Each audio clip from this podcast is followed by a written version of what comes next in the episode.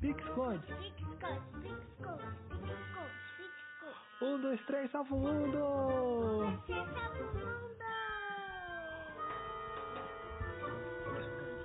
Pique esconde. Senhoras e senhores, põe a mão no chão. Senhoras e senhores, sejam bem-vindos. Esse é o nosso Pique Esconde, podcast onde a gente fala tudo e mais um pouco sobre educação, diversão, arte e mais um cadinho aí do que vocês gostam de ouvir. Certo? E comigo, quem está aqui? Ele, ele, ele, ele meu companheiro de jornada, Diego Laco Moreno. É, eu não posso girar nem pôr a mão no chão, nem fazer nada disso, senão eu derrubo o celular. Então existe uma grande chance de nós estarmos gravando e aparecer meu teto, porque se eu movimentar muito, já era. Mas ah, bom o dia meu também, todos. gente?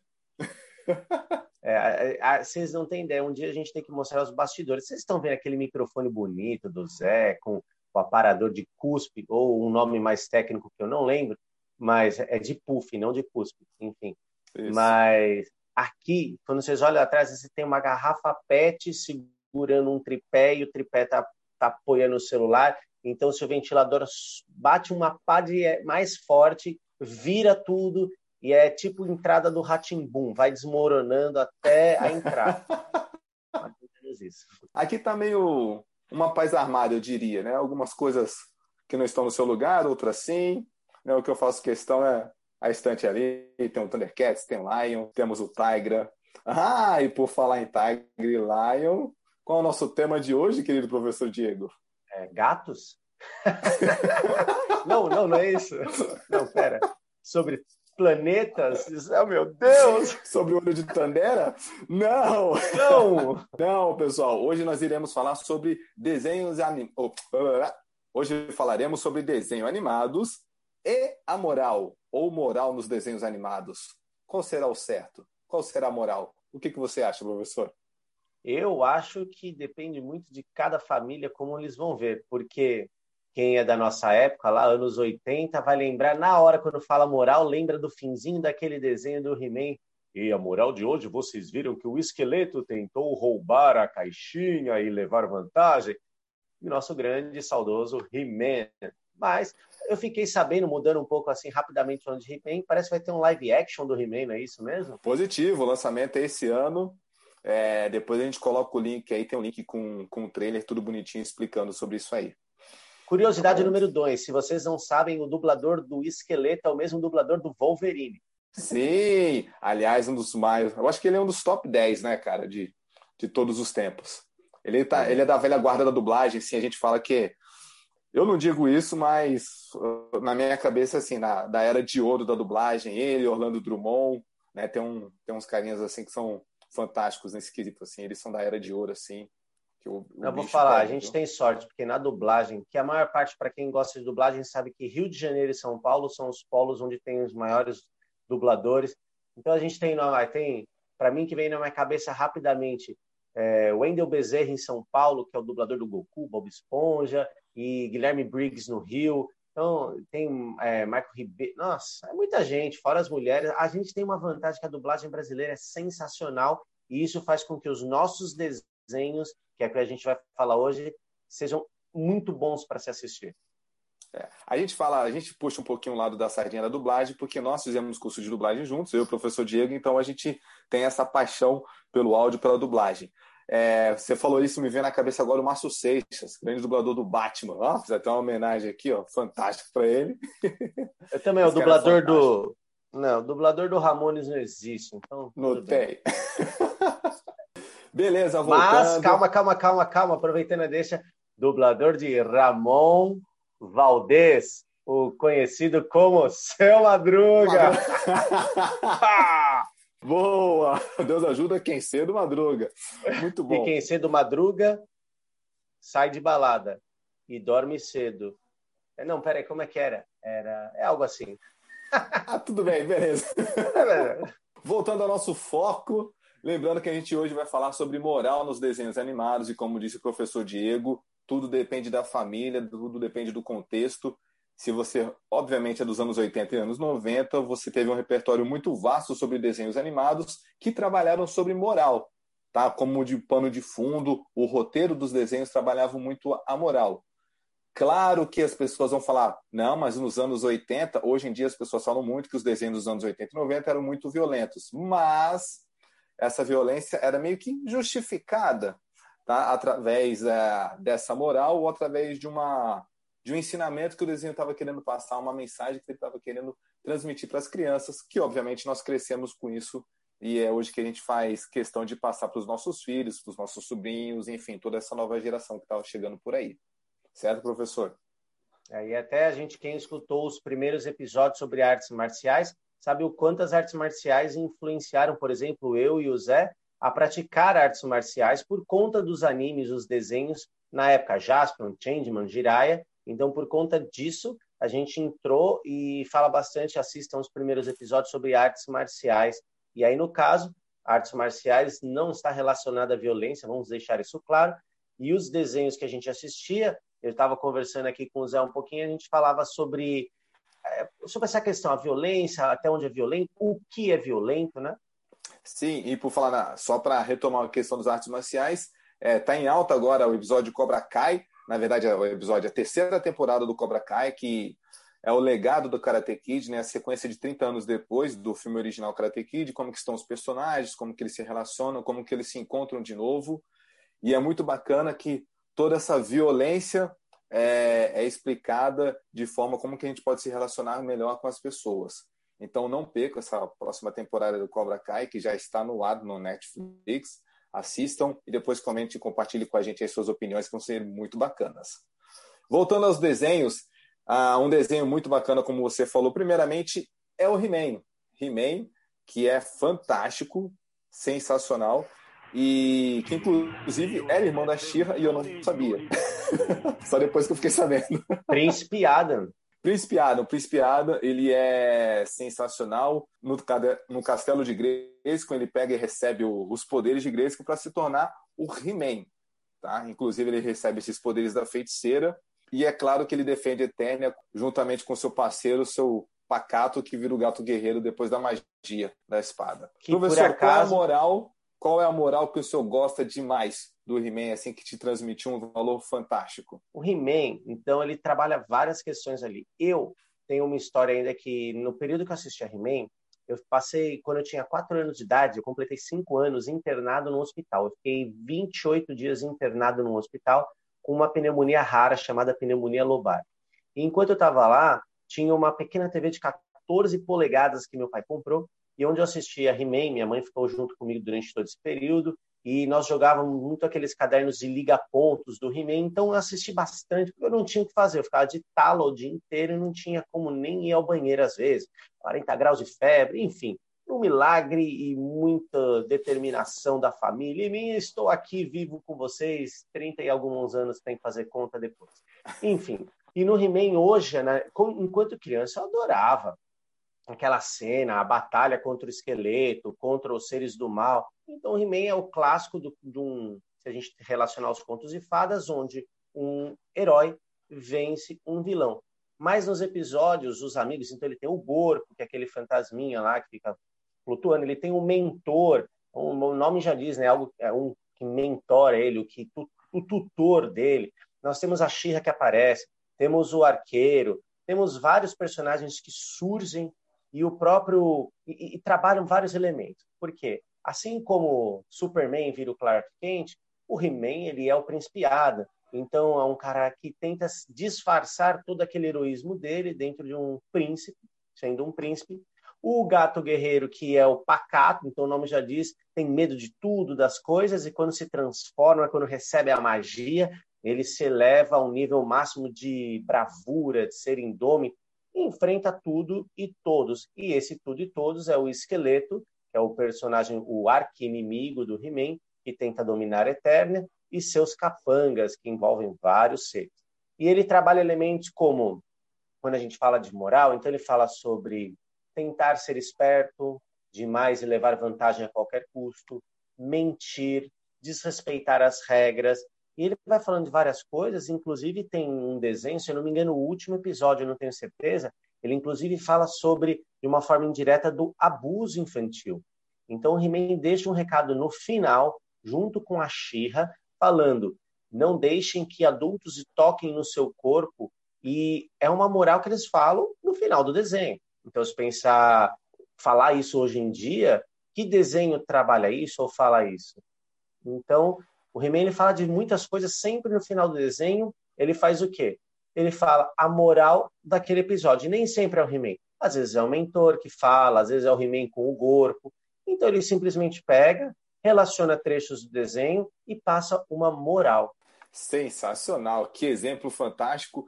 E, e uma coisa interessante que você falou, né, que era sempre no final do desenho, e a gente fazia questão de assistir esse finalzinho. A gente não saía da frente da TV enquanto não acabava o episódio por completo. Isso era uma coisa muito bacana, muito importante, que hoje em dia não é que não tem, mas é que as crianças, obviamente, elas ficam no celular, a tecnologia é outra, a gente entende, mas a gente, a gente percebe que a, o acesso imediato às informações come um pouquinho dessa paciência, dessa perseverança que a gente teve a oportunidade de cultivar.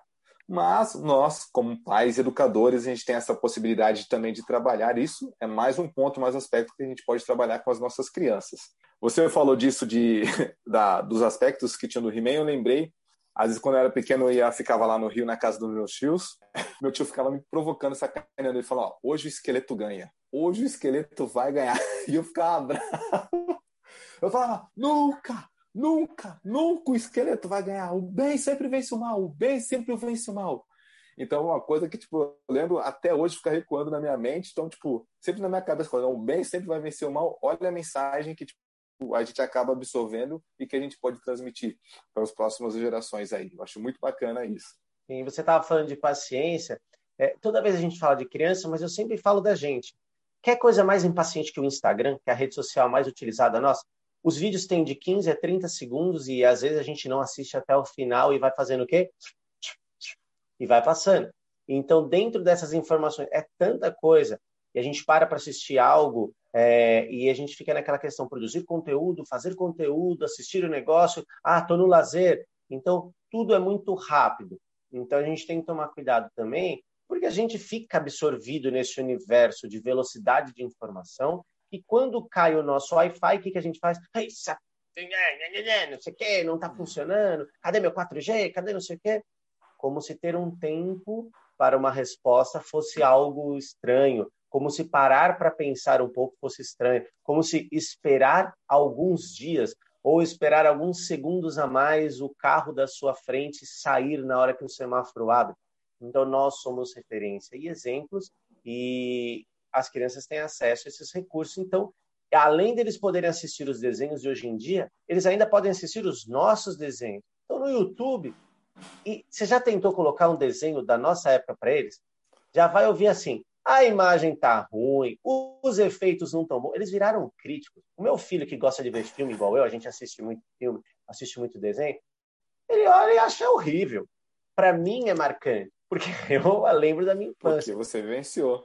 Ele não, ah. ele tá olhando um desenho lá que o boneco corre sempre igual, do mesmo jeito, em todas as cenas, só repete, espelha a imagem, e aquilo lá ele já entendeu que não é a melhor coisa.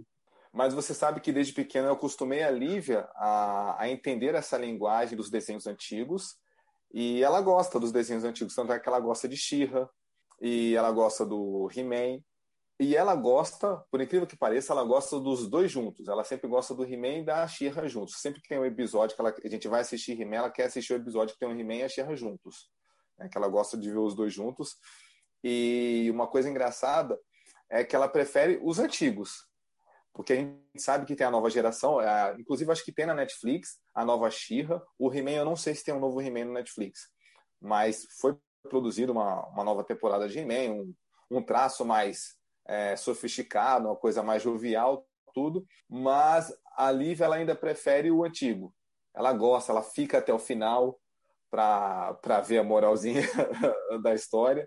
Então, isso é muito legal. É, então, você passa toda essa questão da paciência que é necessária ter. Então, como você falou, o exemplo tem que ser a gente. Então, a gente precisa ter paciente com eles, a gente precisa ser calmos com eles, senão tipo, vai tudo por água abaixo. Né? Aí haja é desenho que não tem desenho que adiante aí. um outro desenho muito bacana que trabalha muito isso é é o clássico Thundercats. Sim, o Thundercats é um desenho super batuta. Eu sou suspeito porque eu sou muito fã, inclusive vocês estão vendo que tem uns bonequinhos deles aqui. Não tenho todos ainda. É né? uma questão de Ai. tempo. Temos paciência, teremos paciência. É. Nos Thundercats era muito legal porque todos eles tinham a questão é, do companheirismo, uma coisa que marcava muito era de que o Lion ele sempre precisava de ajuda. Eu acho que a, a moral nesse esquema do Thundercats é a moral do companheirismo. Então ele sempre estava necessitando de ajuda de todos. Então, às vezes ele queria fazer alguma coisa sozinho, mas no final das contas ele levantava a espada e chamava todo mundo e sabia que a melhor solução ia vir da junção das forças de todos. Essa é uma característica que eu gosto muito e é muito marcante é, no Thundercats. Você concorda, discorda ou tá tanto faz irrelevante? Já dizia a brincadeira. Segue o jogo. Não, tô brincando.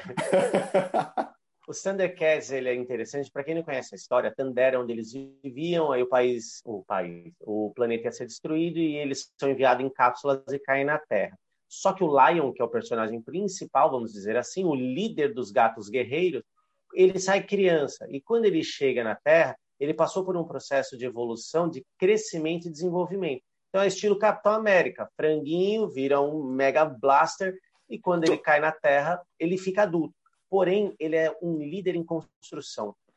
Ele ainda não é um adulto, ele é um jovem. Então ele é muito orientado. Então, para vocês saberem nos Thundercats, cada personagem tem o nome de um felino. Então, Pantro, que é a pantera, Chitara, é conhecida como Chita, o guepardo. Nós temos o Tigra, que é o tigre, Willy Kit, Willy Cat, que são os irmãos pequenos, que são os gatos. Tem o Snarf, Snarf, que é um gato mesmo. Eu não sei o que, que ele é, mas enfim, ele é um ser. É, e ele está sempre em construção. Ele ainda vê o espírito do. Eu esqueci o nome. Do Chagra. Do Chaga. Ah, é. E eu não lembrava. Não. Você, você vê que eu sempre esqueço os nomes. Enfim. Não tem problema, você já Ele... lembrou de todos. É. E, aí, e eles vão passando, então cada um tem uma especialidade. Então o Pantro, que é o engenheiro, que planeja, que estrutura, enfim, e eles são sempre juntos trabalhando. E aí, no caso, o arco-inimigo dele é o Munra, o ser eterno, que mora numa pirâmide, num sarcófago, que ele, a partir junto com seus capangas, tentam lá dominar, como sempre, a dimensão. É, eu gosto muito dos Thundercats nesse aspecto de mostrar que ele é um líder em construção e ele erra. E ele não erra pouco, não, ele erra bastante. E ele tem apoio, ele leva bronca, ele faz besteira, ele corrige, ele ajuda, ele faz um monte de coisa. E ele é o responsável por carregar o, a, o poder supremo ali dos Thundercats né? não é o olho de Tandera, mas a espada com a garra dele, porque cada um deles tem ferramentas, são armas que eles utilizam nos combates. Mas a espada, ela é além de um objeto de combate, né? Ela é um dá a, vis... é a visão além do alcance. Então, muitas vezes ele consegue, através do olho, ver o que está acontecendo distante, que ajuda ele a perceber assim, o que eu posso fazer a partir disso. Então, às vezes ele recebendo, vendo essa, tendo essa visão, o que eu posso fazer sobre? E não quer dizer que ele acertava. Claro que ele sempre vencia com a ajuda de todos, com a ajuda de outros povos que aparecem também. Então eu gosto muito dos Thundercats. Ele não é um desenho, ele tem os combates, tem o momento dos combates, mas ele tem muita história. Eu acho muito legal. É, vou levantar até uma polêmica aqui, porque os Thundercats também foram repaginados. Eles tiveram é, um traço mais joviado, tem uma nova versão dos Thundercats que trabalharam, eles meio que repaginaram é, a versão clássica dos anos 80 e eles fizeram novamente nos anos 2000, acho que é 2011, 2013, se eu não me engano, eu não lembro exatamente o ano, tá? E uma prova, um, uns episódios clássicos que tinha nos anos 80 foi quando o Lion ele fez a prova para ganhar cinco capacidades para ele ser o rei de Tandera, para ser considerado o rei supremo, assim, para ele ser coroado. Ele vai passar pela prova de força com Lai, vai passar pela prova de inteligência com o Tigra, vai passar pela prova de inteligência com Tigra, de velocidade com a Chitara e de inteligência com o Ilikit e o Iliket. E ele passa bravamente para conquistar, são cinco dias de prova, aquela coisa toda. E, obviamente, ele consegue ser coroado no final disso tudo. Ah, Zé, você está dando spoiler? Todo mundo já viu. Quem já viu e não lembra, é só dar uma caçadinha lá no YouTube. Spoiler do século passado não conta, Zé. Exatamente. que nem diarreia, são águas passadas. Enfim, Aí. ah, vai, segue o jogo. Segue o jogo. E nessa nova temporada, na prova de velocidade, o Lion, ele obviamente está disputando contra a Chitara e ele está correndo e ele pega carona com, com um pássaro para passar por cima da Chitara para ser mais rápido e ele fala da trapaça. E isso é uma coisa que a gente precisa tomar cuidado. Olha só, qual que, que ele está valorizando, porque depois ele fala no desenho, depois se vocês quiserem assistir, tá bom? A gente coloca, a gente vai pesquisar o número direitinho do episódio para vocês assistirem lá nas descrições. Ele fala que a trapaça não tem, não tem problema nenhum, você pode trapassar porque faz parte você dar uma trapassada ou outra.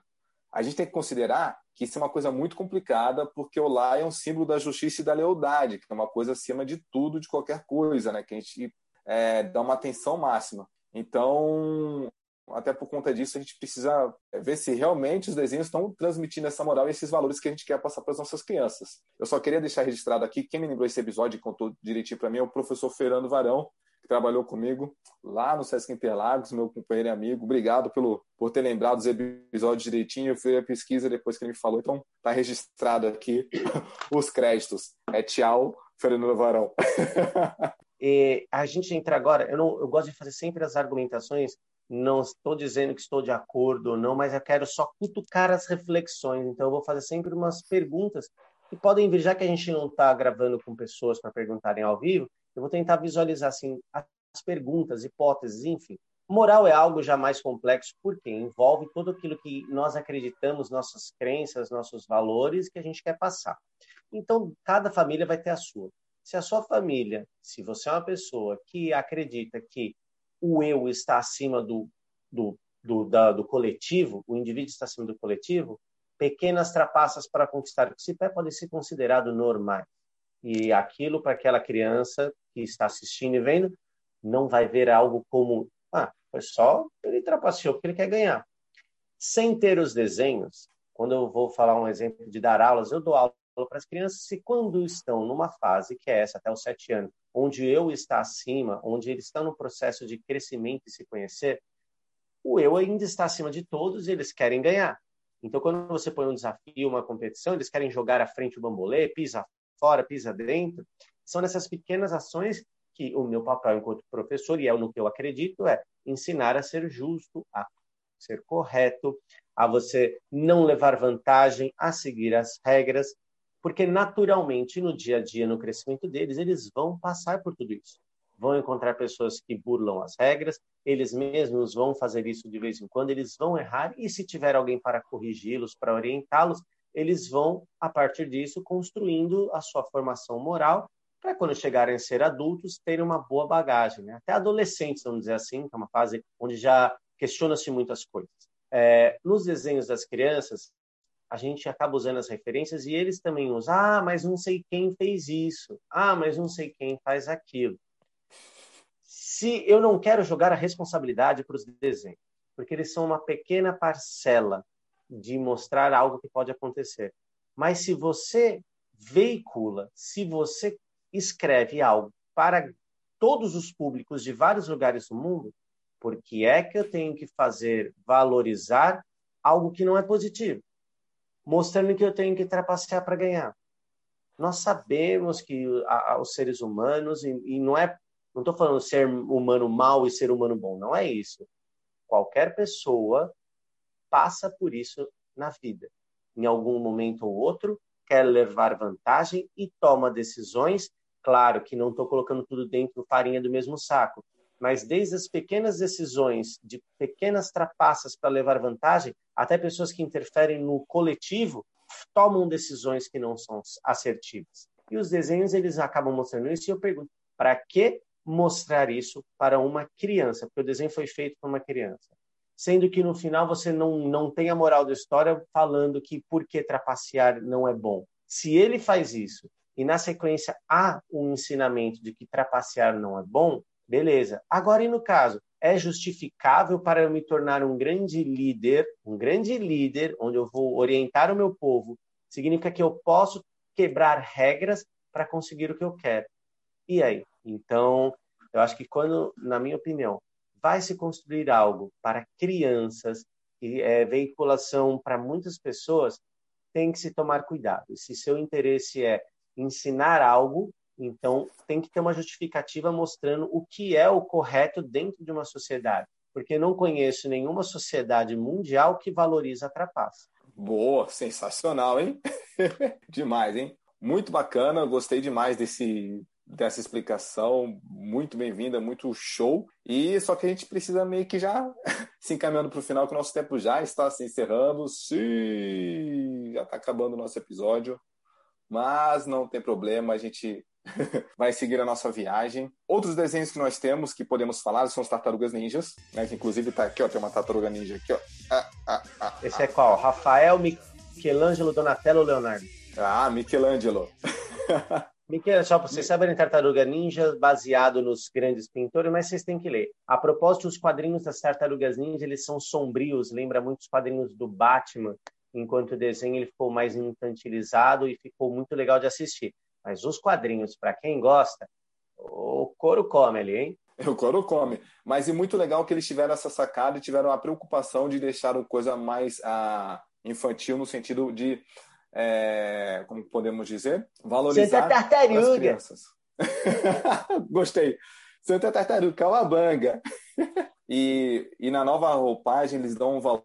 É obviamente que as tartarugas são muito maiores nessas novas nessa nova refilmagem que eles fizeram um, uma nova produção, mas eles dão muito é, muito valor à família. Então eles trabalham muito o quesito família, até por conta do Rafael, do Rafael meio querer trabalhar sozinho, depois quando ele volta, eles fazem a questão de trabalhar a questão da unidade com a família. Esse é um aspecto muito é, utilizado nesse Novos Tartarugas Ninjas, que não era muito abordado nos anos 80. Nos anos 80, pelo menos eu lembro que não somente o filme, como os desenhos era, era focado em resolver os problemas, né? As, as confusões que tinham, a, as pizzas, a comer as pizzas, mas sempre de um jeito divertido, com pano de fundo do ninjutsu. Eu não manjo muito de ninjutsu, eu estou vendo algumas coisas atualmente, mas eu acredito que seja uma coisa muito bacana e de valores muito positivos, assim como toda e qualquer arte marcial que nós sabemos que tem.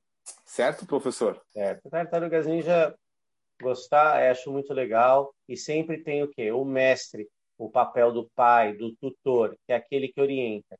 E o mestre Splinter é aquele que sempre fala: vocês devem trabalhar juntos, vocês devem trabalhar em equipe, vocês não vencerão o destruidor se trabalharem sozinhos. Então ele sempre reforça o que ele sempre tem as falas de sapiência, mas reforça que o trabalho em equipe é o mais importante e a segurança deles, mantenham-se escondidos, trabalhem nas sombras. Então é quase como uma questão assim: não deixem o ego vencer vocês. Porque se vocês quiserem aparecer para mostrar que vocês são os heróis, o mundo não vai aceitá-los porque vocês são diferentes. Então façam o bem e fiquem na sombra.